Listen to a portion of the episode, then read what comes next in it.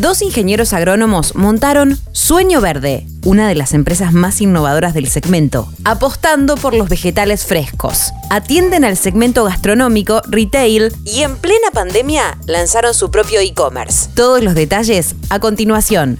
Soy Caro Yaruzzi y esto es Economía al Día, el podcast del Cronista, el medio líder en economía, finanzas y negocios de la Argentina. Seguinos en nuestro canal de Spotify y escuchanos todas las mañanas. Cuando todo empezó, ni Agustín Benito ni Pablo Maceda pensaban en convertirse en emprendedores. Simplemente estaban buscando una manera de pasar a la práctica toda la teoría que veían en la Facultad de Agronomía de la UBA, donde eran compañeros en la carrera de ingeniería. Teníamos la necesidad de meter las manos en la tierra, recuerda Maceda. El primer cultivo fue la albahaca en un terreno que tenía el padre de Agustín, y lo vendían a chefs amigos pero una vez recibidos, decidieron convertir lo que hasta ese momento era un hobby en un negocio. Y así nació Sueño Verde.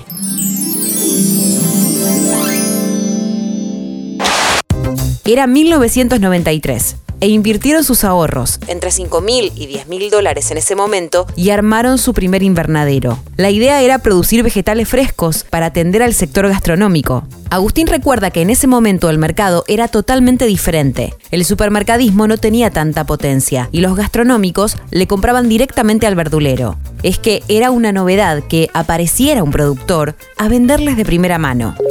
Convertimos en socios estratégicos porque ellos buscaban un diferencial. Incluso trabajábamos semillas que ellos nos traían y podían pagarlo.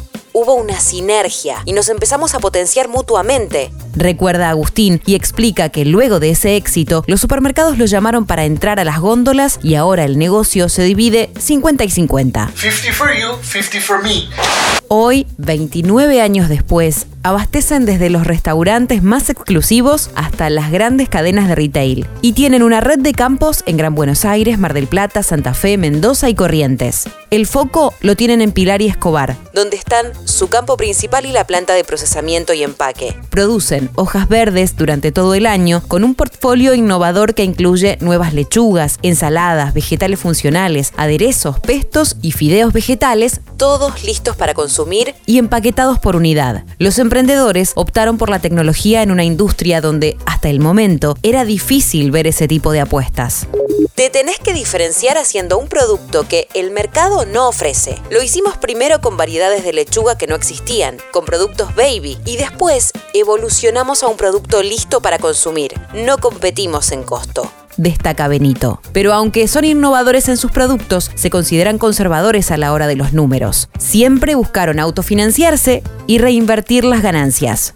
En 2012, cuando el negocio ya funcionaba, tomaron el primer crédito que les permitió ampliar la planta de procesos y continúan financiándose cuando conviene.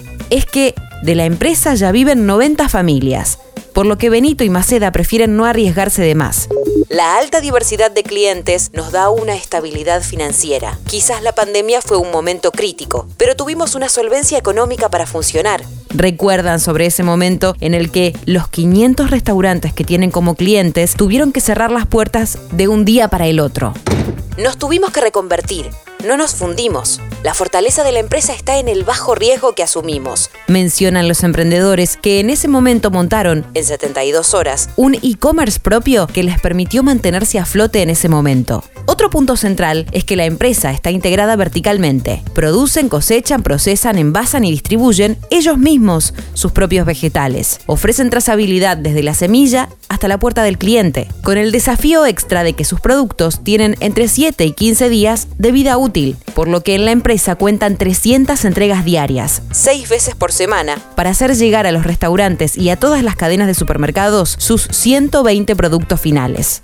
Para el futuro, los empresarios están siguiendo de cerca las tendencias de alimentación saludable para dar más variedad de productos a ese público. Incluso están pensando en exportar a países limítrofes con sus recetas no perecederas como pestos o salsas. Además, están diversificando su negocio dando servicios logísticos a terceros para aprovechar su know-how. Estamos en la industria y en la empresa adecuada para sacarle el jugo a todo lo que viene por delante, concluye Benito.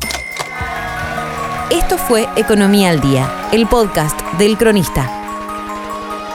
Seguinos en nuestro canal de Spotify y escuchanos todas las mañanas. Y si te gustó el podcast, podés recomendarlo. Texto, Eugenia Iglesias. Coordinación periodística, Sebastián de Toma. Producción, SBP Consultora. Hasta la próxima.